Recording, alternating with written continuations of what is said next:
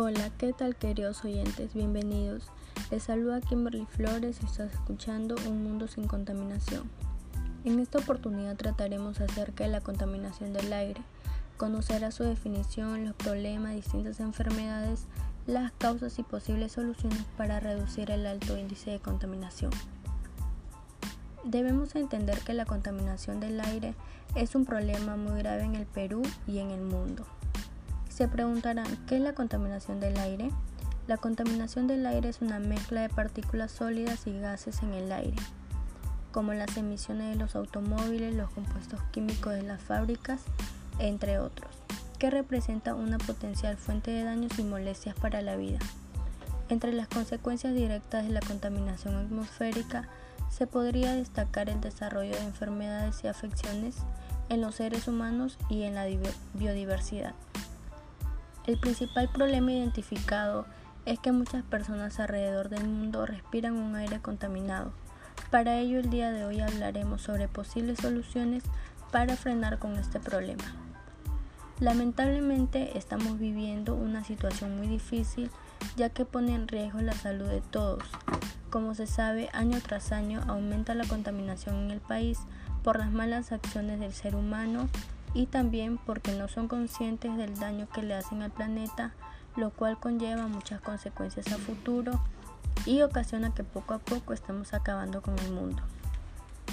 Asimismo, entre las causas que ocasiona esta situación se encuentran las principales causas de contaminación del aire están relacionadas con la quema de combustibles fósiles, como el carbón, el petróleo, el gas, la combustión de estas materias primas se produce principalmente en los procesos o en el funcionamiento de los sectores industriales y del transporte.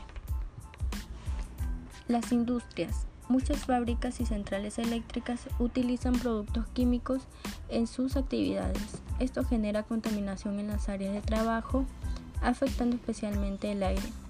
La causa principal de la contaminación industrial es la quema de una gran escala de combustibles fósiles como el petróleo, el carbón y el gas. El transporte.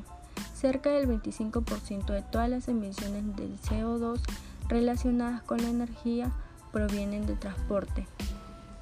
Estas emisiones producen aproximadamente cerca de 400.000 muertes prematuras al año por mala calidad del aire.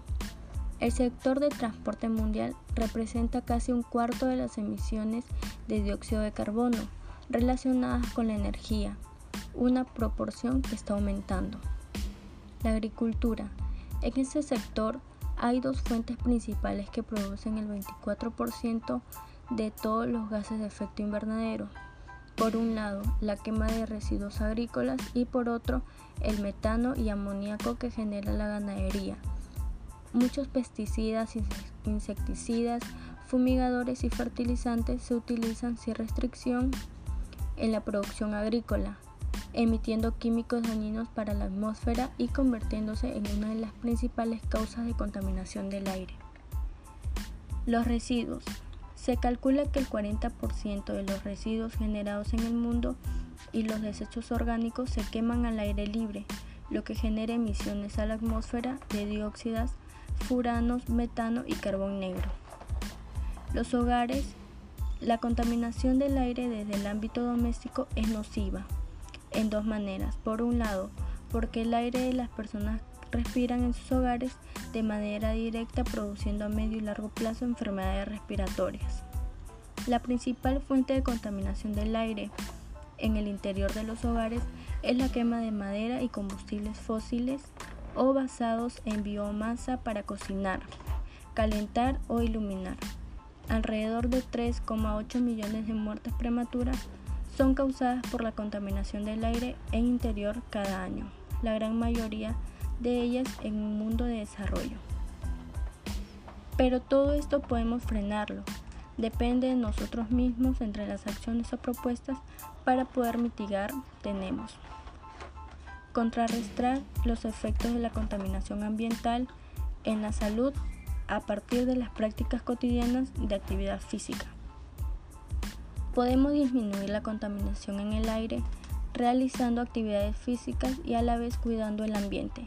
Por ejemplo, usar bicicletas en vez de carros o automóviles, ya que aquellos botan humos contaminantes, lo cual puede perjudicar la salud y el aire. También otra propuesta puede ser caminar o correr para poder disminuir los, altos, índices de contaminación. Prácticas cotidianas para reducir la contaminación ambiental. Algunas acciones pueden ser reciclar, cuidar las áreas verdes, plantar más árboles ya que ayuda a reducir la contaminación del aire, tomar y generar conciencia de que el problema de contaminación afecta a todos. Usar productos que sean amigables con el medio ambiente y disminuir el uso de productos químicos, entre otros. Disminuir la cantidad de residuos sólidos que producimos en casa. Por ejemplo, usa productos que puedan reutilizarse, recicla materiales que sirven para fabricar o productos o refabricar los mismos. Usar bolsas de tela en vez de, de, bolsas de plástico, ya que así evitas que te den una nueva cada vez que vas de compras. Y evita la compra de bebidas embotelladas innecesariamente. Con todo lo mencionado, estoy seguro que tú puedes ayudar a frenar esta grave situación con las recomendaciones que te he brindado para poder respirar un aire limpio y tener un ambiente sano. Finalmente te invito a compartir este material para que otras personas puedan informarse más sobre este tema muy importante que nos interesa a todos. Gracias por permitirme llegar a ti y nos encontraremos en un siguiente podcast para poder aprender mucho más. Todos comprometidos con el cuidado del medio ambiente. Hasta la próxima.